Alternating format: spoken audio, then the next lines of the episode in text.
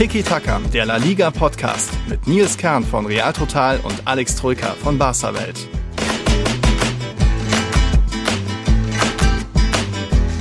Ho, ho, hola. Kurz vor Weihnachten nochmal ein Quickie-Tacker, denn, und das gibt's auch nur so ziemlich in La Liga, an den letzten drei Tagen gab's an vier unterschiedlichen Spieltagen fünf Spiele und alle hatten es so ziemlich in sich. Angefangen mit dem Valencia Derby am Montag, das war noch der 18. Spieltag, dann gab's die Nachholspiele vom vierten und vom neunten Spieltag wegen der Länderspielpausen und dann dachte sich Ligaverband LFP irgendwie auch noch, ach komm hier, das Rückspiel zwischen Athletik und Real Madrid vom 21. Spieltag, das ziehen wir jetzt auch noch trotzdem trotz zwölf Corona-Fällen auf beiden Seiten vor. Es ging ja gut aus, aber ja, da gibt es ein bisschen was zu bereden, oder Herr Troika?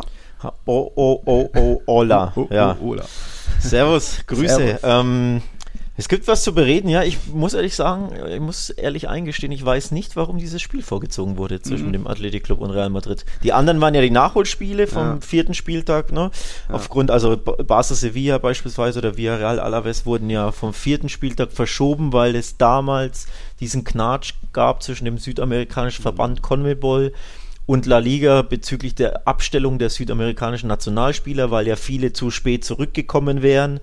Und dann, ja, hat La Liga kurzerhand diese Spiele äh, verschoben, eben bis jetzt in den späten Dezember. Aber warum wurde Athletic Club gegen Real vorgezogen? Das ja, es ist so ein, klar. ein bisschen eine präventive Maßnahme, falls die beiden, das sind ja die beiden Supercopa-Teilnehmer, falls die ins Finale am 16. Januar kommen, dann könnten sie danach am 18. 19. Januar rum den eigentlichen 21. Spieltag wohl nicht bestreiten. Ja, wenn aber äh, Atletico und Barca ins Supercopa-Finale kommen, dann haben, haben ja die beiden wieder Nachholspieler. Also ist ein bisschen präventiv, aber eigentlich ja auch ein bisschen über überflüssig gewesen. Ähm, aber 21. Spieltag soll ja so um den 18., 19. Januar rum sein. Da ist ja viel Copa, viel Supercopa, viel Liga, das wird eh ein bunter Januar. Aber daher so ein bisschen, naja, war ob das so wichtig war. Egal, La Liga gibt jedenfalls wieder Gas. Es war ja schon ein Wahnsinnswochenende. Da können wir unsere letzte Folge auch nochmal natürlich wärmstens empfehlen. Und auch jetzt eben in diesen fünf Spielen 22 Tore. Das war lustig. Wir schauen in diesem, dieser kleinen Quickie-Folge ein bisschen so, ja, wird, schafft das jetzt Real Madrid? Ist ja Herbstmeister. Schaffen sie es zur Meisterschaft? Levante hat wieder verloren. Steigen sie ab? Wie sind da unsere Prognosen? Dann äh, im Winter jetzt könnte ein bestimmter Offensivmann kommen. Das bereden wir. Und auch noch vielleicht ein bisschen die Prognose abgeben über einen anderen Mittelstürmer, wo ihr jetzt vielleicht nicht gleich drauf kommt, was mit dem im Sommerpost passiert. Aber wir fangen mal an Wobei, wir müssen erst natürlich noch äh, neue Patrons begrüßen. Ich weiß nicht, ob wir den Philipp Monsig schon begrüßt haben. Dann eben hier nochmal. Und jetzt neu dabei sind auch Jerome Licht und Yannick Pfeuti. Ich glaube, die spekulieren alle schon auf unsere Sonderfolge, die ja so am, am, Die ist schon im Kasten, die wollen wir am Samstag veröffentlichen, nur für Patrons natürlich. Ja, also es gibt viel äh, Weihnachts. Äh Stoff auf die Ohren von uns. Eben jetzt diesen kleinen Quickie am 23. Mhm. Schön könnt ihr unterm Weihnachtsbaum anhören quasi. Oder bei der Bescherung am 24. Oh, 25. Und dann gibt es quasi wie in England am Boxing Day, gibt es da unsere Patreon-Sonderfolge. Voraussichtlich, wann hauen wir die raus? Im ja, Kasten so ist er ja so, ne, 25., 26., irgendwie sowas, also Boxing Day-Style, gibt es da die äh, Patreon-Sonderfolge nur für Patreons, also nur für Supporter. Sprich, wenn ihr diese Folge anhören wollt, wisst ihr, was ihr zu tun habt. Patreon.com slash Podcast Supporter werden. Ähm, und dann könnt ihr diese Folge genauso wie alle anderen Pat äh, Patreon-Sonderfolgen anhören, denn die sind ja zeitlos. Ne? Ja. Was, ist, was steckt in dieser, in dieser Folge drin? Ein kleines Quiz. Wir duellieren ja. uns in einem kleinen Quiz. Ne? So, wer, wer bin ich? Spielerfragen. Es ging ein bisschen genau. um Stadien natürlich und äh, ja, wie immer einiges drin. Fragen genau, und ansonsten, Patrons. ja, genau, die Fragen unserer, unserer Patrons. Also, wer darauf Bock hat, Patron werden, dann bekommt ihr schön am Boxing Day diese Sonderfolge serviert. Genau. Jetzt legen wir aber erstmal los mit dem Liga-Alltag. Es gab eben am Montag noch das Derby in Valencia. Da hat sich Levante die letzten Jahre nicht unbedingt mit Ruhm bekleckert. Ja, auf einmal führen sie bis zur 44. Minute mit 2 zu 0, haben selbst noch einen Lattentreffer. Also es sieht gut aus, sie spielen zu Hause, aber dann irgendwie, ja, passiert, was bei so einem Tabellenletzten passiert. Sie haben das Spiel wieder aus der Hand gegeben. Jetzt muss man sagen, mittlerweile Levante hatte in dieser Saison vier Spiele, wo sie drei Tore erzielt haben jeweils. Ja, aber aus diesen vier Spielen nur einen Punkt geholt. Das war das 3-3 gegen Real Madrid und auch in diesem Derby eben am Ende noch 3-4 erzielt. Hat es nicht gereicht, weil Valencia auch einfach wieder besser war. Levante in der Defensive einfach vogelwild und so irgendwo eine verdiente Niederlage. Ja, muss man sich Sorgen machen. Ne? ähm, Blick auf die Tabelle sieht alles andere als rosig aus. Acht Punkte nur. Das ist eh schon dünn. Und das rettende Ufer ist sieben Punkte weg.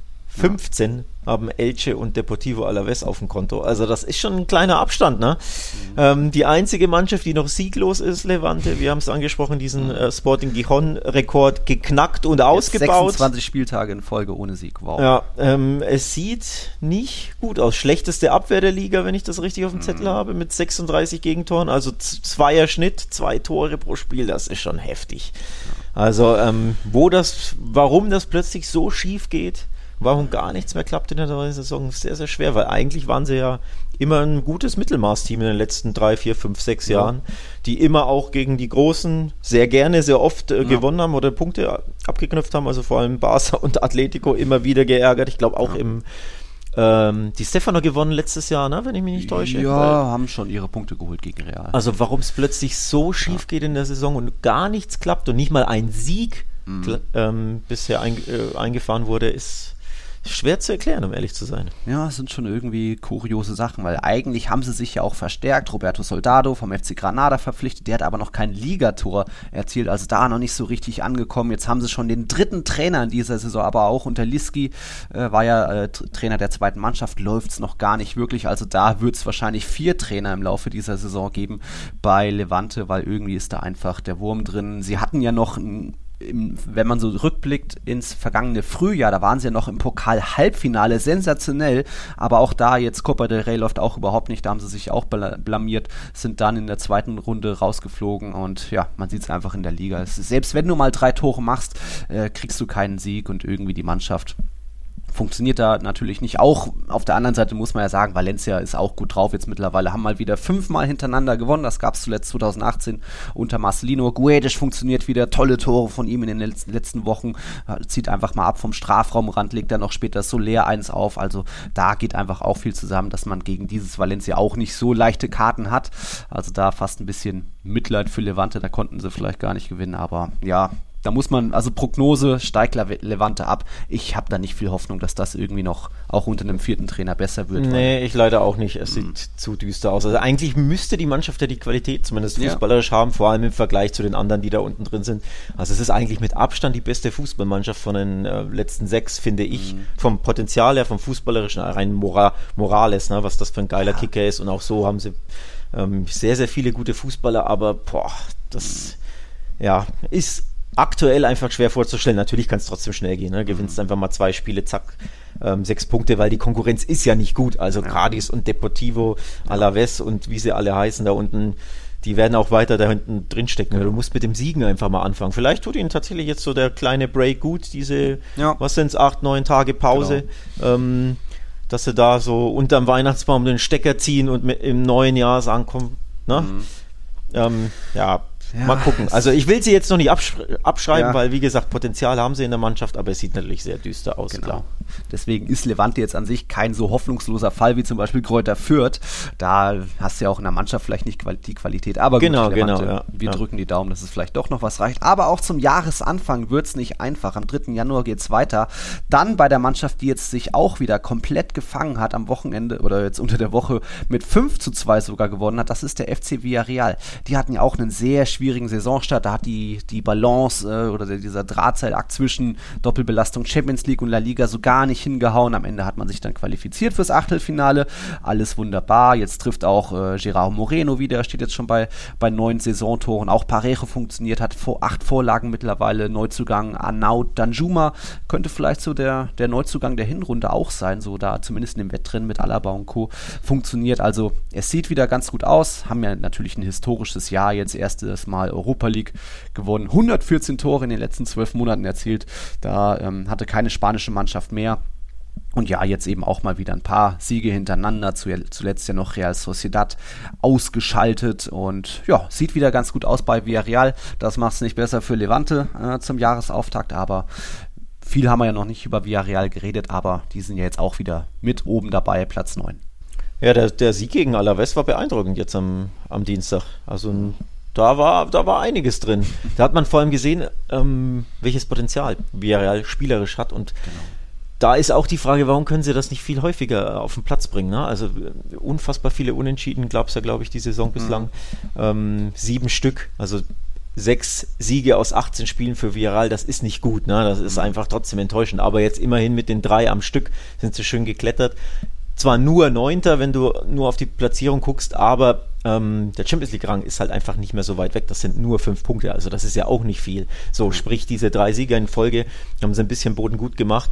Davor war das eine unerklärlich schwache Saison.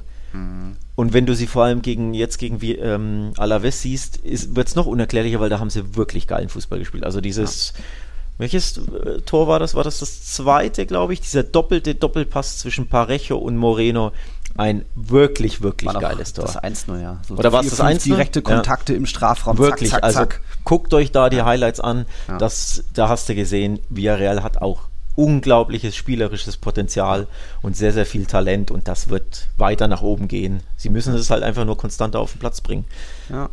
Wenn sie einmal ins Rollen kommen, wird es echt schwierig. Gab dann in der Schlussphase auch noch so einen Traumpass von Parejo in den Lauf von Dia, da natürlich auch das Tor gemacht. Äh, Pedras dann noch clever rübergelegt auf Moreno. Also da auf einmal, wenn es läuft, dann läuft es richtig bei Villarreal. Dann machen sie auch mal gerne Tore. Man muss aber auch sagen, Alaves ähm, so viele Kontakte und Kombinationen im eigenen Strafraum darfst du einfach nicht zulassen. Also die waren nie wirklich auf der Höhe, weil Villarreal war immer ein, zwei Schritte schneller, irgendwo war immer ein Gegenspieler frei, der dann noch clever rüberlegt. Also das war dann doch ein großer Unterschied. Und da muss man sich vielleicht auch ein bisschen Sorgen machen über Alaves. Aber wenn wir eben Alaves äh, über Alaves reden, muss man einen Mann hervorheben und das war eben der erwähnte Mittelstürmer, wo wir reden können, wo geht es für den im Sommer weiter, weil Rossellou ist die absolute Lebensversicherung von Deportivo Alaves. Der steht jetzt schon bei neun Toren, dazu kommen noch zwei Vorlagen. Mit seinen neun Toren hat er genauso viele wie alle anderen Alaves-Spieler zusammen also da fehlt der, komplett der zweite Scorer, so Lucas Perez ist ja gewechselt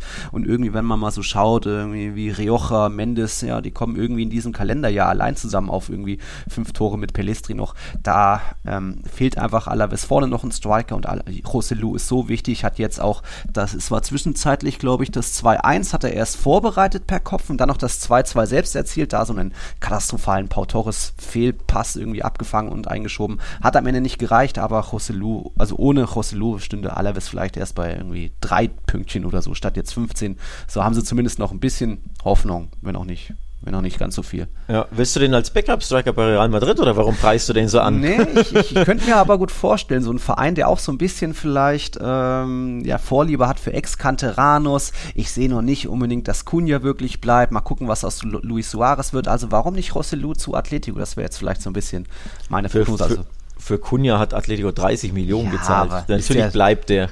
Oder meinst du, kann man doch gut verkaufen? So Ach meine ich eher. So. Wie, wie jetzt, hm. wenn, wenn, jetzt Trippier geht, dass er vielleicht nur so eine Investition war. Ich, ich sehe noch nicht, dass da Kunja voll integriert ist. Aber das ist ein anderes Thema. Ich meine jetzt Rossellou, was meinst du, wo geht's für den? Bleibt der vielleicht sogar, auch wenn sie ja, absteigen? Wenn, ja, wenn sie absteigen, glaube ich nicht, dass er bleibt, wenn er weiter so scoret. Dann, dann hat er genügend Abnehmer in La Liga, vor allem. Ähm, man sieht ja am Kollegen äh, von Granada, wie heißt er, der 40-Jährige? Molina. Molina, genau, dass äh, selbst im fortgeschrittenen Alter du reichlich Abnehmer findest und Rosselló ist was? 30, glaube ich, oder? 29, 28, ja, wie alt ist er? Ähm, 31 ist er. 31 ist er, so. Also, selbst wenn du sagst, im halbwegs fortgeschrittenen Alter, aber der kann da ja noch locker, ne, wie man in, an Molina ja sieht, ein paar Törchen und ein paar Jährchen noch, äh, also ein paar Törchen machen und ein paar Jährchen spielen in der Liga. Also nein, der, wenn die absteigen, tue ich mich schwer zu glauben, dass der bleibt. Der wird einen Abnehmer finden. Ob es jetzt, ja, bei einem Club ist, den, äh, wie, wie, du erwähnst, also bei der Kragenweite von Atletico sei mal dahingestellt, aber zumindest so bei den Valencias dieser Welt oder Espanyol, Granada, dann wird ja. er wahrscheinlich locker unterkommen oder Celta oder irgendwie sowas, könnte ja. ich mir schon vorstellen. Aber ja, abwarten, ja. ne? Also abwarten. Schauen wir mal, wie es da für Alaves generell weitergeht. Auch da sieht es ja nicht so super rosig aus, aber Elche, Cadiz, Retafe bekleckern sich hier auch nicht unbedingt mit, mit Ruhm oder Rum. Ja. Dann sind wir weiter am Dienstag beim absoluten Topspiel. Weiß jetzt gar nicht, wo man da anfängt. Also, das hätte der FC Barcelona dann doch ganz gut gewinnen können. Du hattest ja 1-1 getippt. Glückwunsch dazu. Ähm, hatte ich dann Sevilla enttäuscht oder wie, wie kam das dann zustande? War Barca dann doch einfach mal zu gut?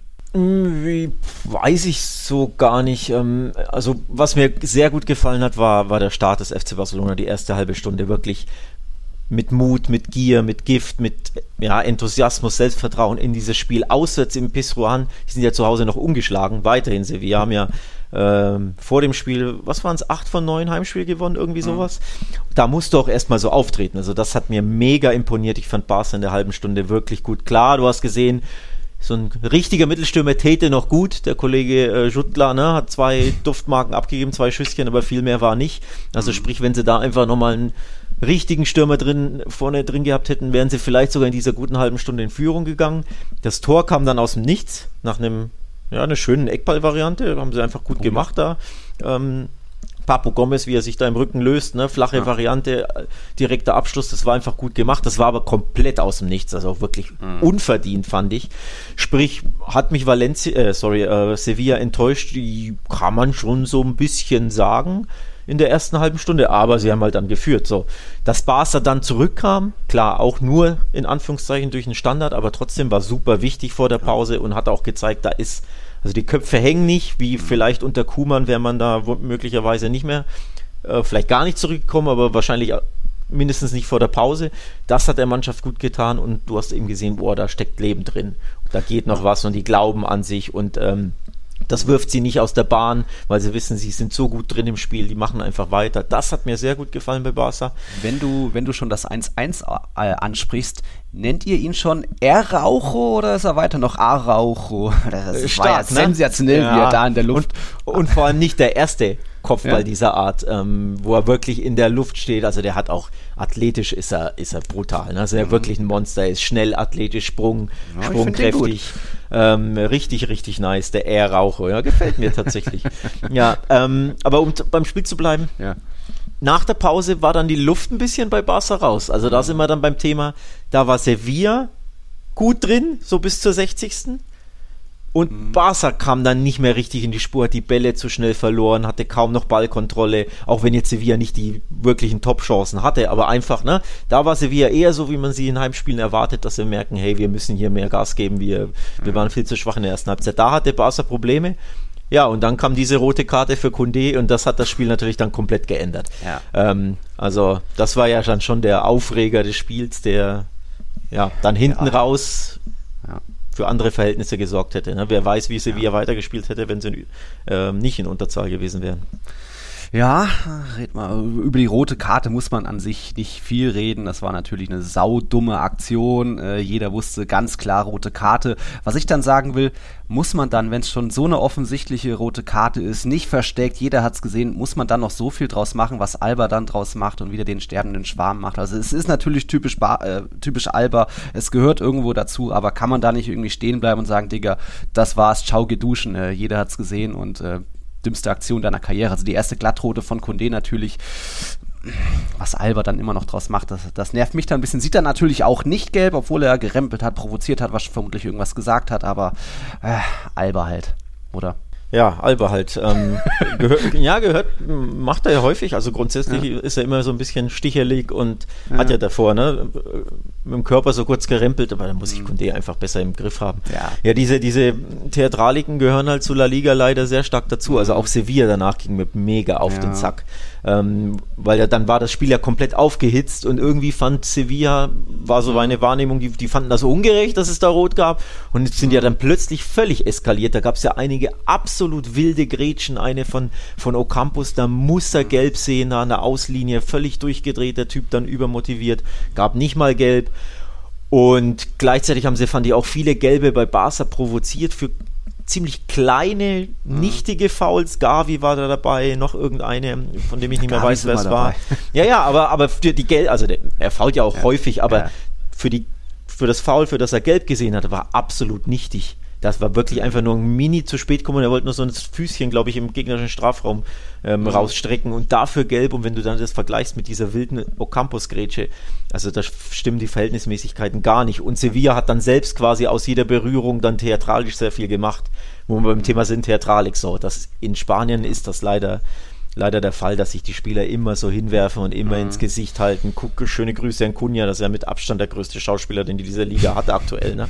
Ähm, hat man ja in Porto ja auch gesehen, wo mhm. er dann auch die, die Rote von Porto in der Champions League genau. provoziert hat durch eine absolut lächerliche Sache, eine Schauspielereinlage. Das Problem ist, sie führen halt zum Erfolg, deswegen machen es die Spieler halt. Ne? Also ich ja. bin da auch der Meinung, man müsste für diese Schauspieler, für diese Schauspielerei einfach mal dem Spieler gelb geben, grundsätzlich, jetzt mhm. unabhängig von der Alba-Situation, denn er wurde ja getroffen vom Ball, wobei auch eher Schulter, glaube ich, ne? So halb Schulter, halb Gesicht und er hält sich komplett das Gesicht. Ja, ja. Ähm, also ich wäre ein Fan davon grundsätzlich, wenn ein Spieler so übertreibt, ihm gelb zu geben. No. So, jetzt vielleicht Alba ist schwierig, weil er wurde mhm. ja echt ja. getroffen, aber Kunja, der wird manchmal am Oberkörper touchiert und hält sich halt das Gesicht. Mhm. Also das ist ja wirklich lächerlich. da, wenn du wirklich mal gelb gibst, hört das ja. eher auf. So wird es nie aufhören, genau. weil, weil die Spieler ja wissen, ja, das lohnt sich ja, dass ich hier übertreibe, weil ich provoziere ja, ja. Karten beim Gegner. So könnte man das ein bisschen limitieren oder zumindest sagen, wirklich allerletzte Ansage, wenn du noch einmal faulst, dann siehst du auf jeden Fall gelb irgendwie so das als Schiedsrichter lösen, aber bleibt schwierig und wenn du dann eh schon viele Südamerikaner im Team auch hast, wie der FC Sevilla, dann überhitzt die Mannschaft äh, schnell mal, das hat man da eben gesehen jetzt im, im Topspiel, ist vielleicht auch noch so ein bisschen so die Schwäche beim FC Sevilla, dass sie es vielleicht manchmal auch zu emotional lösen wollen, dass ja. sie da manchmal überdrehen. Ocampos ist da immer so ein Fall, der dann auch einen Elfmeter zu sehr will. Wir erinnern uns an das Spiel in Bernabeu Mario, wo er es zu sehr wollte. Auch da gab es ja jetzt, glaube ich, eine Szene äh, gegen Barca, wo er ja, einfach zu leicht fällt. Und das ist vielleicht noch ein bisschen die Schwäche. Und wir hatten, hatten in unserer letzten Folge schon ein bisschen thematisiert, kann Sevilla Meisterschaftskampf. Hm, und auch da war die Sache vom Wegen, jetzt waren es 15 Topspiele von Lopetegui Sevilla gegen Real Barca und Atletico. Und es bleibt weiter bei nur zwei Siegen, beide gegen Atletico. Gegen Barca jetzt auch erst, glaube ich, irgendwie drei Punkte geholt oder so aus diesen Ligaduellen. Also das ist zu wenig wenig gegen Real, auch nur ein Pünktchen. Ähm, da, das fehlt noch so ein bisschen zum, um wirklich äh, Meisterschaftskandidat zu sein. Nichtsdestotrotz äh, hat Sevilla ein historisches Jahr 2021 fast schon. Also, dass sie da jetzt äh, allein auf dem zweiten Platz stehen, das gab es zuletzt 2008 zum gleichen Zeitpunkt. Ähm, sie haben von ihren 58 Spielen 34 gewonnen. Das ist ziemlich, äh, ziemlich gut. 89 Punkte in La Liga allein geholt in diesem Kalenderjahr. Das ist, das gab es auch noch nie. Also da Sevilla auf einem absolut guten Weg und äh, kann man nicht viel meckern. Aber trotzdem, es gibt noch hier und da ein paar Dinge zu, zu verbessern. So auch beim FC Barcelona. Du hast gesagt, es gab ein paar Chancen, die hätte man machen können. Der junge Schutler kann halt auch nicht jedes Spiel treffen. Ja, kommt dann jetzt ein anderer Offensivmann. Der, ob der jetzt der Mann für die Flanken ist, mal schauen. Aber wie steht's denn um den Herrn Torres? Ja, wie steht's um den Herrn Torres? Ferran Torres zu Barca ist wohl happening, so wie es aussieht. Also gestern Boah. haben sich ja da die die Berichte überschlagen und zwar übereinstimmend in England und Spanien. Und das ist ja dann immer das Zeichen, das wird passieren. So, wenn mhm. es die Engländer und die Spanier und vor allem sehr, sehr viele verschiedene spanische Quellen ähm, berichten. Ne? Die Sport hatte es, ich glaube, Catalonia Radio hatte es, verschiedene, verschiedene Journalisten, die mhm. Athletic aus England, die super seriös sind, mit ihren Reportern auch vor Ort bei den Vereinen sind, ähm, haben das berichtet. Also offenbar, ja, 55 Millionen Sockelablöse plus ähm, optionale Bonuszahlung. Danach mhm. sieht es wohl aus. Das ist wohl die Ablöse jetzt auch im Winter schon. Also auch das ist ja ein ziemliches Ausrufezeichen. Denn ja. so fette Transfers gibt es ja im Winter ganz, ganz selten. Wir ja. erinnern uns, Coutinho war damals dieser mhm. berühmt-berüchtigte Mega-Winterwechsel. Aber ansonsten der andere so, Torres auch, Fernando von äh, Liverpool. Ja, genau, stimmt, stimmt, stimmt, genau, der war auch ewig her, genau. Aber normalerweise hast du ne, Wechsel dieser mhm. Größenordnung im Winter von vor allem einem Topverein zu einem anderen liegenübergreifend ja. hast du eigentlich mega selten. Also ja. das ist ein ganz klares Ausrufezeichen des FC Barcelona.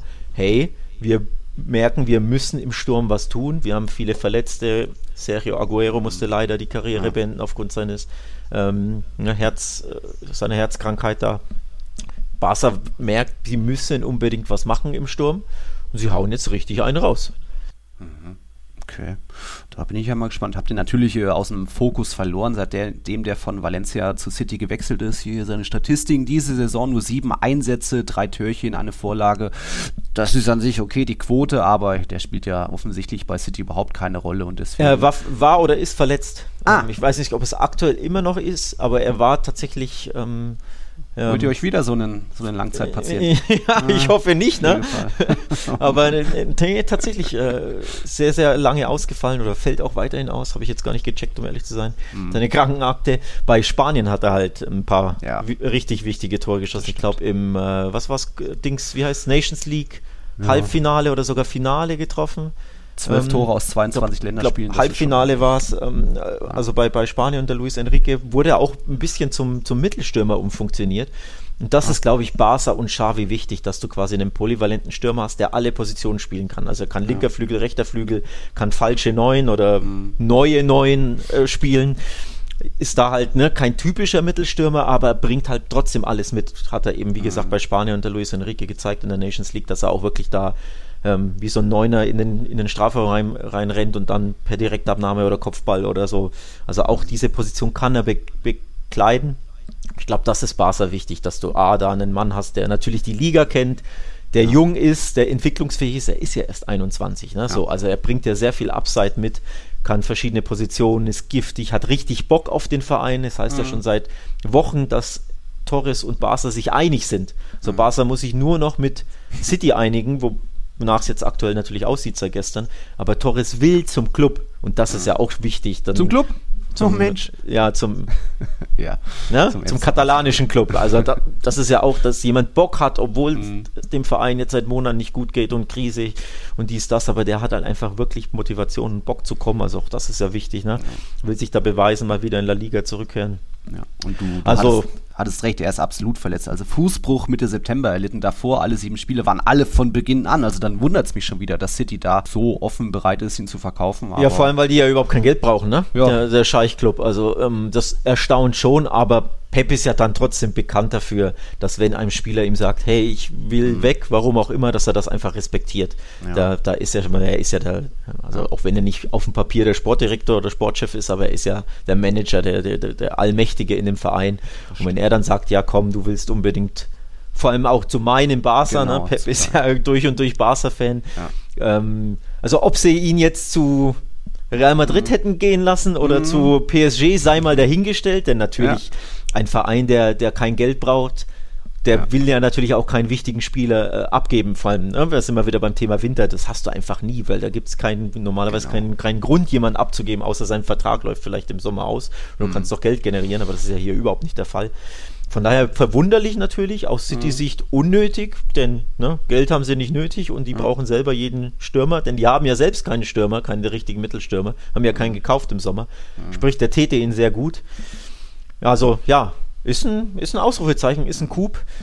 Ist aber auch teuer, wenn man ehrlich ist, oder? 55 plus? Boah, das ist schon heftig, ey. Also ich, ich glaube, er ist es wert irgendwo, auch wenn es 65 am Ende sein sollten, aber wundere ich mich eher, woher dann Barca die Kohle nimmt. Klar, Transfers werden immer in zwei, drei Jahren äh, aus, jetzt werden nicht gleich die 55 Millionen überwiesen. Das ist ein Transfer auf lange Sicht und man hofft natürlich, dass man dann erstmal die Champions League Einnahmen äh, dadurch dann bekommt, dass man dann sicher irgendwie Vierter, Dritter wird. Aber ja, Salary Cap war jetzt auch nicht so viel Platz. Jetzt kann man natürlich irgendwo Aguero streichen, aber bin ich schon gespannt, wie da so die finanziellen Hintergründe sind. Vielleicht berichtet da Barca-Welt noch ein bisschen ja. was drüber. Ja, also du, du sprichst was Wichtiges an. Tatsächlich ähm, ich habe viel auf, auf Twitter natürlich von, von deutschen Fans, die da nicht so nah dran sind. Boah, der, der, der Pleite-Club, die haben doch eine Milliarde Schulden, wie können sie sich das leisten? Ja, eben, du, du zahlst die 55 nicht auf einmal. Das wird immer ähm, über die Laufzeit des, des, mhm. ähm, des Vertrags, ich glaube, er kriegt einen Fünfjahresvertrag, wenn ich mich nicht täusche, oder wird einen bekommen. Es ist ja noch nicht in, in trockenen mhm. Tüchern. Also wird voraussichtlich einen Fünfjahresvertrag bekommen, sprich die Ablöse zahlst du gestückelt über diese fünf Jahre. Ne? Die, die amortisiert ja. sich. Das war auch bei Coutinho so ähm, dass du halt jedes Jahr ein, äh, ein Stück quasi zahlst. Ja, Barca muss ja vermutlich jetzt noch Vidal an Bayern abzahlen oder so, das war doch auch noch offen. genau, ja, jetzt glaube ich nicht mehr, aber äh, genau, letztes Jahr war auch das der Fall. So, also dementsprechend, ne, du zahlst diese 55 ja. nicht auf einmal, sondern über die fünf Jahre in, in Raten quasi machst du es aus. Das ist das eine. Das andere ist natürlich, selbst wenn die jetzt Schulden haben, eine Milliarde, die nehmen ja trotzdem was ein. Ja. So, also es ist ja nicht so, dass der Verein kein Geld einnimmt. Die haben allein in der Champions League, glaube ich, in dieser Vorrunde ähm, 65 Millionen Euro eingenommen in der Champions League, habe ich gelesen. Ich glaube, Real Madrid war bei 90 und die Bayern sind Spitzenverdiener mit irgendwie 97. Ja. Weil da hängt es ja auch davon ab, wie viele Spiele du gewinnst. Punkte. Du kriegst da allein pro Sieg, glaube ich, dreieinhalb und dann genau. TV-Rechte etc. Also es kommt ja Geld rein. Ne? Ist ja nicht so, dass der Verein kein Geld einnimmt. Das Camp Nou füllt sich wieder. Und jetzt nochmal 5 Millionen durch die Europa League. Juhu. Juhu, ja. Also ne, der Verein nimmt ja. ja. Geld ein. Es ist ja trotzdem der umsatzstärkste Club zusammen mit Real Madrid in ja. der Welt. Ne? Ähm, ohne Corona, also ich glaube im, im Pre-Corona-Jahr 2018 mhm. war es, glaube ich, haben sie eine Milliarde Umsatz gemacht, der FC Barcelona. Mhm. Und dann kam Corona und haben sie trotzdem 750 roundabout und waren immer noch der Verein mit dem meisten Umsatz, ich glaube zusammen mit Real plus minus, die mhm. nehmen sich nicht so viel. So. Genau. Also, ne? Da kommt immer wieder Geld rein. Natürlich Sponsoren etc. Sie wollen jetzt, glaube ich, einen neuen ähm, Brustsponsor aushandeln. Hm. Ich meine, der läuft nächsten Sommer aus. Äh, Camp Nou wird ja auch ein Stadionbeiname gesucht. Genau, genau so. Also, ne, es gibt ja Einnahmen plus. Hm. Darüber haben wir noch gar nicht gesprochen. Aktuell sieht es wohl so aus, als würden sie den Kollegen Serginho Dest im, Sommer, äh, im Winter verkaufen. Im Winter? Es heißt, die Bayern sind wieder dran. Die wollten den ja schon damals holen. Hm, dann hat er sich stimmt. für, für ja. den FC Barcelona entschieden. Aha. Und jetzt ist man scheinbar sehr unhappy mit Dests Entwicklung. Also Xavi ist da sehr, sehr ja, nicht mhm. zufrieden mit ihm. Er, Licht und Schatten sieht man bei ihm. Also manchmal mhm. siehst du, wow, das ist ein richtig geiler Kicker, kann dribbeln, kann technisch stark, aber irgendwie auch oft kopflos. Mhm. Taktisch passt er nicht auf, hat immer so Sekunden Schlafphasen drin, wo er einfach Geistes äh, nicht geistesgegenwärtig ist irgendwie, ne? So, und da ist man mit Barca schon mal so unzufrieden, dass man sagt, wenn das Angebot stimmt, kann der im Winter gehen. Und angeblich könnte es sein, dass sie 20 bis 25 jetzt im Winter für ihn einnehmen.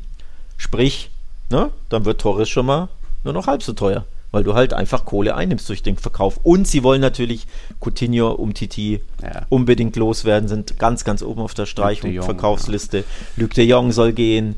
Ähm, Neto überlegt man, weil der für einen Ersatzmann ja auch viel zu mhm. teuer ist, ne, für einen Ersatzkeeper. Ja. Also es wird Abgänge geben im Winter und auch so, ne? Mhm. Sparst ein bisschen Gehälter, Salary Cap ist ja auch ein Thema, nimmst ein bisschen hier und da vielleicht was ein und so kriegt man dann den Torres finanziert. Okay. Na gut, genug Barca, würde ich sagen. Wir gehen mal, ja, wir müssen mal unsere Glückwünsche ausrichten Richtung Diego Simeone. Der feiert heute sein Zehnjähriges bei Atletico. Zehn Jahre ja, voller Emotionen und auch acht Titel sind natürlich sensationell. Seine Statistiken lesen sich 551 Spiele, 326 Siege, 130 Unentschieden, 95 Niederlagen bei 907 zu 419 Toren. Er ist natürlich der dienstälteste Trainer in La Liga jetzt seit 2011. Ja, aber eben seit 2011 gab es das nicht mehr, was es aktuell gibt. Vier Niederlagen hintereinander für Atletico. Auch 54 Gegentore in einem Kalenderjahr gab es auch noch nie unter Simeone. 14 Niederlagen auch noch nicht in einem Kalenderjahr. Alles seit 2011 das erste Mal. Also ja, so richtig freuen kann er sich aktuell nicht, aber das heißt ja nicht, dass sein Trainerstuhl wackelt. Also Ancelotti, Xavi wüsste ich nicht, was da los wäre, auch in Medien, wenn es da mal vier Niederlagen hintereinander gibt. Aber Atletico ist eben anders, Simeone sowieso. Deswegen kann er, glaube ich, schon heute gut, guten Gewissens in den Kuchen beißen. Meinst du? Ja. Der, ja. Also grundsätzlich gebe ich dir recht. Ähm, bei anderen Vereinen wäre da was ganz was anderes los. Xavi vielleicht jetzt nicht, weil er neu ist und der ja. vermeintliche Retter, aber äh, Ancelotti und Co. gebe ich dir recht, wenn der vier Spiele am Stück verlieren würde, da würde der Stuhl mehr als wackeln. Mhm. Ähm, Simeone ist Atletico, ohne Wenn und Aber. So, und deswegen ist das da nicht der Fall.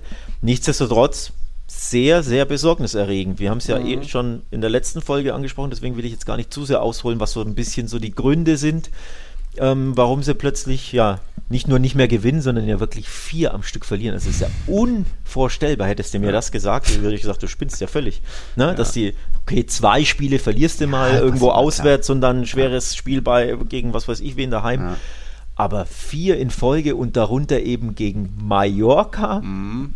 trotz Granada, Führung. trotz ja. Führung, genau. Also das ist ja das äh, ja. Erstaunliche. Ne? Klar waren auch da Sevilla und Real Madrid dabei, also das ja. sind Spiele da, ja, kannst du halt auch mal ein Topspiel verlieren, aber Mallorca und Granada und in beiden haben sie mhm. geführt. Das ist irgendwo unerklärlich auch. Wobei ich versuche es zu erklären, ich glaube, Granada war ein absoluter Ausrutscher, Schrägstrich, so, wenn es mal nicht läuft, läuft es nicht, weil eigentlich ja. müssen sie dieses Spiel gewinnen. Also wenn du dir die Stats anguckst, ähm, sie hatten 15 Schüsse, Atletico, Granada hat 6. 13 Chancen hat äh, Atletico rausgespielt. Das ja. muss eigentlich reichen für einen Sieg. Dazu waren sie in Führung. Beim Stand von 1 zu 1 schießt Felix an den Pfosten. Mm, 30 Sekunden später im Gegenzug fällt das Ding hinten rein. Und warum? Weil Oblak wieder nicht gut aussieht. Ja, Denn Molina genau. wird ja eigentlich offiziell, glaube ich, als Torschütze gehandelt. Oder ich glaube, mittlerweile ist es Oblak eigentlich. Haben sie es geändert? Weil hier bei, geändert, ja. bei zwei Stats-Seiten habe ich nachgeguckt, mm. ist immer noch Molina als Torschütze, aber es ist eigentlich ein Tor. Oblak ne, taucht da ab und buxiert sich irgendwie mit dem Unterarm oder mit dem Unterleib irgendwie ja. das Ding äh, oder mit dem Korpus da irgendwie den rein, weil er natürlich auch Angst hat vom ranrauschenden Molina. Ist auch ein mhm. bisschen unglücklich natürlich extrem, aber es sieht ja trotzdem nicht gut aus. Also wenn, wenn ja. dieser Fehler der Stegen passiert, hörst du wieder drei Tage äh, mhm. übelst die, die Tiraden ne, im Internet. Von daher auch da wieder Pech. Torwart sieht nicht gut aus. Expected Goals schuldig dir noch 1,67 für Atletico, 0,95 für Granada. Also eigentlich muss das andersrum ausgehen. Ne? 2-1. Atletico wäre quasi so ein normales, gerechtes Ergebnis. Sie hatten auch einfach viel Pech. Ne? Es kommt ja. eins zum anderen. Also das Spiel musste eigentlich gewinnen. Das ist ein bisschen ja, so eine Anomalie gewesen, glaube ich. Ja, aber Oblak muss man da nochmal thematisieren. Das wäre jetzt dann schon sein drittes Eigentor in dieser Saison. Hat ja auch schon gegen Getafe und Cadiz irgendwie daneben gegriffen. Wir erinnern uns auch noch an das Derby im Di Stefano. Carvajal Pfostenschuss und dann mit seinem Rücken geht er rein. Also da viel Pech, aber irgendwie von den letzten elf Schüssen, die auf Oblaks Tor gingen, was meinst du, wie viele gingen davon rein? Äh, aufs Tor, sage ich mal sechs. Acht sogar. Boah, das ist, ja, das ist krass, ne? Eigentlich viel zu viel. Und ja. die, ohnehin in dieser Saison, wir reden über 21 Gegentore und nur 21 Paraden. Also von allen Schüssen hat er nur 46 Prozent abgewehrt. Damit ist er der schwächste Top-Torhüter zum krass, Vergleich. Ne? also, ja, ja. Testegen ist bei 58 Prozent, auch nicht so gut. Couture bei 77 Prozent, das ist natürlich stark. Aber für den Jan Oblak, der der Rückhalt der letzten Jahre war, einer, einer der besten Spieler bei Atletico, wow, da. Das ist wirklich krass, nicht, wo, ähm, woher das ja, kommt. Wirklich krass. Ähm, vor allem, äh, ich meine, dass, dass so ein Kollege jetzt gesagt, 80% Safe-Quote hatte er letztes Jahr Oblak. Also von 80 auf unter 50. Ja. Das ist ja Wahnsinn, ne? Also es ist wirklich mhm. schwach. Normalerweise, wenn du, wenn du jetzt 73, 75, 77 völlig okay, das wäre ja so, das ist ja so der Schnitt, die Norm, ne? Mhm. Alles über 80 ist herausragend, alles andere ist einfach gut und ja. die Norm. Aber unter 50 unter oder 50. überhaupt unter 60 sein ist einfach nicht gut. Ja. So. Ähm, Jeder also, Schuss drin. Das ist wirklich krass. Ähm, ja, ein bisschen, weiß ich nicht, unerklärlich. Hm. Ich will jetzt nicht sagen, er kommt äh, in, ins Alter, wo man einfach nachlässt. Das ist, würde ich jetzt nicht behaupten wollen. Das ist unerklärlich, ja. glaube ich, auch da. Irgendwie. Ich glaube, ja. der bräuchte so ein bisschen den, den Reset-Knopf, muss er mal drücken, so wie hm. Levante. Unterm Weihnachtsbaum mal, ne? Hier mhm. alles, die, die Saison bisher vergessen 2022 ja. kompletter Restart. So. Genau genau. So kann man sich nur erklären, irgendwie vielleicht auch einige Rochi Blancos da ein bisschen ausgebrannt, da war vielleicht die letzte Saison zu sehr motivierend, dass es ständig die gleichen reden und hey, wir können Meister werden und zack, zack. So kann ich mir das vorstellen, dass das da einfach vielleicht manche ein bisschen nicht satt sind, aber einfach vielleicht müde, äh, immer wieder getrimmt zu werden, gepeitscht zu werden nach vorne von Simeone, dass es dadurch jetzt ein bisschen hier und da Konzentration mangelt. Wenn man vergleicht nach 18 Spieltagen, aktuell Atletico nur 29 Punkte. Wow, ein, einer mehr als, als FC Barcelona Barcelona. Glückwunsch. Zum Vergleich, im Vorjahr waren es noch 47 Punkte. Das war ja eine sensationelle Hinrunde. Das Meisterstück am Ende, nachdem man in der Rückrunde auch ein bisschen geschwächelt hat. Aber ja, der Wurm ist drin und auch deswegen sieht es ganz gut aus Richtung Meisterschaft für die anderen. Oder hast du noch was zu Atleti? Ähm, außer dass ich mir große Sorgen mache, habe ich eigentlich nicht. Aber nee, die werden, also es sollte nicht so weitergehen. Ich glaube, da gibt es jetzt einen, einen, kleinen Re Reset. Ja. Und dann äh, würde mich das sehr, sehr überraschen. Also wenn wir so ein bisschen durchtippen wollen, ich meine, wir machen ja quasi jetzt so ein bisschen Fazitbilanz, ne? Ist ja die, Mini, Mini, Mini-Winterpause in Spanien. Ja. Offiziell ist es ja quasi, inoffiziell, offiziell. Mhm. Ähm, Stand jetzt würde ich tatsächlich sagen, Barca auf Kurs Champions League wieder. Es sind nur zwei Punkte auf Rayo, ne? Mhm. auf Rang 4. Rayo haben wir ein bisschen ausführlich in der letzten Folge, wollen wir jetzt mhm. gar nicht zu sehr machen, sonst sprengt das diese Folge hier. Also kurze Gratulation, Rayo ist Champions League auf dem Champions League Platz an Weihnachten. Grandios, aber es sieht bei Barca schon so aus, als würden sie da aufholen. Atletico sollte sich dann sammeln und äh, am Ende würde es überraschen, wenn die nicht, wenn die nicht in der Champions ja. League landen. Und genauso, um auf deine Frage zu kommen, würde es überraschen, wenn die Blancos nicht ja. das durchziehen. Denn da sieht es stark nach Kursmeisterschaft aus. Also aktuell sind es acht Punkte Vorsprung, bei aber einem Spiel mehr. Mhm. Aber man hat gesehen, du hast es gesagt, Sevilla mit hier der kleinen Topspielschwäche es würde mich überraschen, wenn Sevilla ja. da wirklich richtiges Wort mitreden würde bei, der, bei der Meisterschaft. Ja. Topspielschwäche bei den einen und bei Real Madrid ist es genau das Gegenteil, denn von diesen fünf Spielen gegen diese großen, fünf großen Rivalen, also Athletic, Barca, Atletico, Valencia und Sevilla, sind ja so die großen Teams, hat Real Madrid alle fünf gewonnen und natürlich gehört Glück dazu. Es gibt keinen Sieg, wo, wo, äh, wo man nicht ein bisschen Glück hat. Das hat gegen Cadiz jetzt mal gefehlt. Im Hinspiel gegen Bilbao hatte man es schon auch einen überragenden Courtois. Auch jetzt wäre bestimmt ein unentschiedenes, verdientere Ergebnis, aber trotzdem war man da einfach abgezockter, die bessere Einheit auf dem Platz, hat besser zusammen zusammen verteidigt, die Fehler des anderen ausgenutzt und so gesehen dann doch irgendwo verdient 2-1 gewonnen. Also ja, da einfach Real Madrid auf Kurs Meisterschaft. Man kann sich ja beim FC Barcelona verteilt, äh, be bedanken durch das 1-1 gegen Sevilla. War Real Madrid vorab schon Herbstmeister oder wie das in Spanien heißt, Campeón de Invierno, also eigentlich Meister des Winters, äh, was ja eigentlich logischer auch ist aber hat nichts zu bedeuten. Das war man in der Saison 14, 15 unter Ancelotti auch schon. Starke Hinrunde gespielt, dann viele Verletzte, Rückrunde komplett eingebrochen. So ist Real Madrids Bilanz mit den Herbstmeisterschaften ein bisschen überschaubar. Von 35 Herbstmeisterschaften hat man am Ende nur 24 Mal den Ligatitel bejubelt. Also ja, ist noch, ist noch ein Stück zu gehen, aber ich bin, sehe da schon auch eine, eine Mannschaft, die, die reif ist, die geeint ist. Wenn der eine Scorer mal nicht trifft, dann macht es der andere und umgedreht, da ist man mit, mit Benzema und Vinicius richtig gut aufgestellt und ja, auch ohne elf äh, Ausfälle jetzt am, am, Mittwochabend hat man trotzdem in Bilbao gewonnen. Das ist kein, das ist nicht selbstverständlich, das ist meisterlich eigentlich. Ja, vor allem sie gewinnen all diese engen Spiele immer. Also sie haben auch diese, diese Abgezocktheit, diese, dieses Selbstbewusstsein, dieses Selbstverständnis, das der Madridismo ja eh schon immer hat, aber wenn es funktioniert, haben sie, haben sie es halt so, dass es wirklich ständig Punkte beschert, wo andere Mannschaften einfach Punkte liegen lassen. Also diese ganzen engen Spiele, wo du auch guckst, so ähm, Torschüsse, XG etc. super, super oft ausgeglichen und trotzdem schießen sie eben, dass es eine Tor mehr sind, in der einen Aktion mehr abgezockt oder machen hinten den einen Save mehr durch Courtois. Da gab es mhm. ja auch die Ausgleichschance durch den Williams-Bruder, genau. glaube ich, ne, wo er wischt ja. den Ball nicht richtig, aber Courtois kommt ja trotzdem gut raus. Vielleicht wäre der unterm Oblak wieder eingeschlagen, weil der halt, ja. so, weiß der nicht, ne? So. Ja. Also all diese, diese kleinen, engen Dinge, schlagen in der Saison bisher immer für Real Madrid aus, dass sie auch Golasso schießen zum richtigen Zeitpunkt. Wir hatten ähm, Vinicius Golasso gegen Sevilla erwähnt. Jetzt haben wir wieder ein Golasso durch äh, Benzema, also auch die individuelle Klasse ist da. Sie ja. schlagen zum richtigen Zeitpunkt zu, sie sind abgezockt. Es ist bisher all around meisterlich, auch wenn sie immer nicht immer meisterlich spielen, mhm. aber sie fahren eben meisterlich Punkte ein. Genau. Und deswegen das 14 von 19 Spiele gewonnen, nur eine Niederlage, nur 16 Gegentore. Das ist zweitbeste Abwehr, best, bester Sturm, meiste Siege. So, ne? Ja. Gibt wenig Gegenargumente zu, zu sagen, die ziehen das nicht durch. Ja gibt wenig zu meckern. Gab so eine kleine Mini-Aufreger-Szene, das war beim 2 zu 0, aber da ist ja eigentlich klar, Hazard spielt den Pass, der landet dann bei Benzema, weil er abgefälscht wird, aber Hazards Pass sollte ja nach außen auf Valverde gehen. Also deswegen hat das hat dann wieder Benzemas Abseits aufgehoben. Deswegen da ein reguläres Tor, habe ich nur ein paar Tweets gelesen von wegen, hä, aber er kommt doch, nee, der Pass sollte ja eigentlich woanders hin. So hat Hazard da noch irgendwie einen Assist-Punkt bekommen. Der durfte jetzt zweimal von Beginn an spielen. Ich habe in der dritten Halbzeit schon besprochen, ich finde nicht, dass er es genutzt hat hat. Es war okay, aber für einen Hazard, der sich auch mal mehr zutrauen muss, es gab so in der ersten Halbzeit noch diese 3 gegen 2 Situation. Er stirbt alleine auf den jungen Torhüter zu, Ersatztorhüter, schließt nicht ab, legt irgendwie Lasch rüber, wird locker abgefangen, der Pass. Also da hat er so gesehen versagt. Und ich glaube, äh, am 2. Januar gegen Getafe wird wieder ein Asensio oder ein Rodrigo reinkommen, auch wenn An Ancelotti gesagt hat, und das ist ja eine absolute, absolutes Lob, er ist zurück.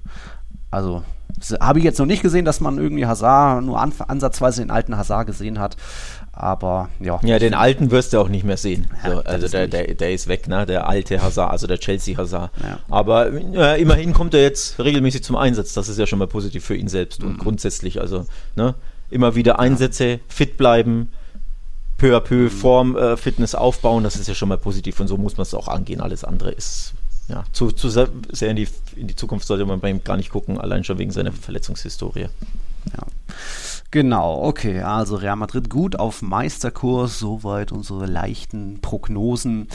Es ist jetzt leichte Mini-Winterpause in La Liga, zumindest eine Woche rum, ruht mal der Ball, was auch, glaube ich, ganz gut ist bei diesen steigenden Corona-Zahlen. Haben ja nicht nur Real Madrid und Bilbao haben je acht be beziehungsweise vier. Ich glaube, bei Betis gab es einen, bei Rayo zwei. Äh, irgendein Verein hatte dann auch noch. Ähm, es geht weiter schon am 31. Dezember. Da treffen Valencia und Espanyol aufeinander. Dann der 19. Spieltag eben normal ähm, ab dem 2. Januar weiter, also am 1. Januar da nochmal natürlich Pause. Dann hören wir uns danach auch erst, aber eben Hinweis nochmal, unsere Sonderfolge nur für unsere Patreons, die kommt am Samstagmorgen. Vermutlich stelle ich die ein, lade ich die hoch. Da gibt es eben jede Menge Fragen und Quizzes. Ja, das könnt ihr euch dann anhören. Äh, hast du noch irgendwas so zum, zum Abschluss? Nee, sollen wir, sollen wir Tipps abgeben, wer, wer absteigt? Macht das Sinn? Oder ja, Prognosen? Kann nicht schaden. Kann nicht schaden, ne? Also ich glaube, traue es mich nicht auszusprechen, weil ich will es ja nicht aussprechen, aber ich fürchte, mhm. Cardis wird es nicht schaffen das Jahr. Das ist mein mhm. Gefühl einfach. Die haben, wir haben es ja eh auch in der letzten Folge, wo sie ja den Punkt erkämpft haben gegen, gegen Real Madrid, aber eben mit 18% Ballbesitz, ne?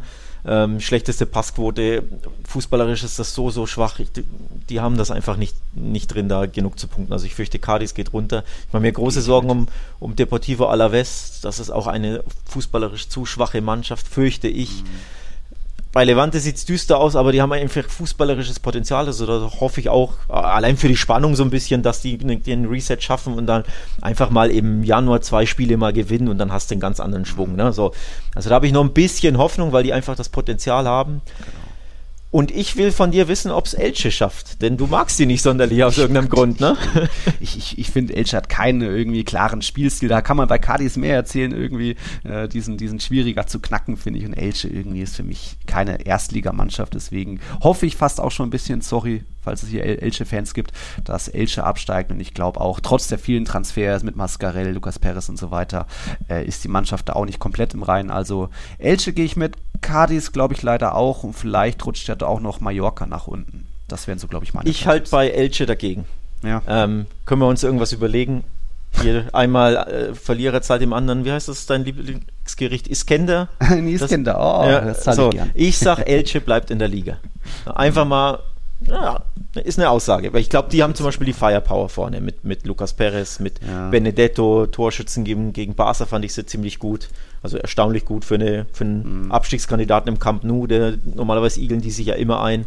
Ähm, ich fand, die haben da gut mitgehalten, haben da gut dagegen gehalten. Ich habe einen, einen äh, neuen Trainer, der ja, der mhm. was kann, der, der seine Mannschaft was, zu, was zutraut, spielerisch. Von daher sage ich, Elche schafft's. Ich wünsche mir fast, dass es Getafe nicht schafft, weil du weißt ja, das ist jetzt nicht unbedingt meine mhm. Lieblingsmannschaft. Also und bei Mallorca wird die Klasse fehlen. Also ich fürchte, Mallorca wird da, obwohl die ja so super gestartet sind in die Saison, ja. ne? Aber mittlerweile geht ja sehr sehr wenig zusammen. Dann doch, ja. ja, dann doch nur vier Siege aus 18. Also Mallorca wird da richtig unten reinrutschen noch. Deswegen, ich glaube, für die wird es auch sehr sehr schwer am Ende. Also sagst du Cadiz und Cadiz, Alaves und Mallorca-Getafe werden da unten mit einer. Levante die, die Absteiger ausspielen. Cadiz, ja. Alaves, Mallorca, okay. Ich sag eben, was habe ich gesagt? Cadiz, Elche und auch Mallorca. Ja. Also Levante schafft's, okay, schau an. Ja, ich habe nicht gesagt, dass sie schaffen, wenn sie ja, einfach mal. Sie haben das Potenzial, weil sie von all denen da unten mit Abstand die eigentlich beste Fußballmannschaft sind. Und ich glaube ja daran, dass du ja. mit gutem Fußball gute Ergebnisse einziehen kannst. Völlig verrückte These, I know, aber ne, so. Wow. Also sprich, die müssen einfach nur irgendwie endlich mal so ein bescheuertes mhm. 1-0 gegen Mallorca einfahren, und, um einfach diesen, ne, diesen, diesen Negativ- Virus ja. aus ihrem Körper zu kriegen und dann sind die gut genug, um einfach ein paar Siege einzufahren, was ich eben bei Mallorca und Alaves und Cadiz so nicht sehe sondern die, wenn die gewinnen, gewinnen sie irgendwie mit Ach und Krach, aber die haben nicht das Potenzial, häufig genug zu gewinnen. Und ja. Levante hat halt schon das Potenzial, einige Spiele zu gewinnen ja. und nicht nur ab und zu eins. Absolut. Deswegen, aber die müssen halt einfach mal dieses eine Ding gewinnen und dann ja. Schwung bekommen. So. Ja. Gucken wir mal, was 22, äh, 2022 bringt, ob das klappt bei Levante und Co. Genau, meine Mind hast du geblowt. Äh, Tiki Taka verabschiedet sich für 2021. Wir wünschen euch, liebe Zuhörer, Zuhörerinnen, natürlich Feliz Navidad, egal ob ihr es feiert oder nicht. Ein paar Feiertage gibt es ja trotzdem. Hoffentlich eine schöne Zeit. Nicht zu viele Kontakte, aber trotzdem eine schöne Zeit. Und äh, schön, dass ihr auch 2021 dabei wart. Hat Spaß gemacht. Das war jetzt unsere 119. Folge. Auf noch viele weitere Folgen. Aber ihr hört uns ja am Samstag nochmal bei unserer Patreon-Exklusivfolge. Könnt ihr euch auch gerne anmelden, wenn, wenn ihr nicht dort schon angemeldet seid, unter patreon.com slash podcast.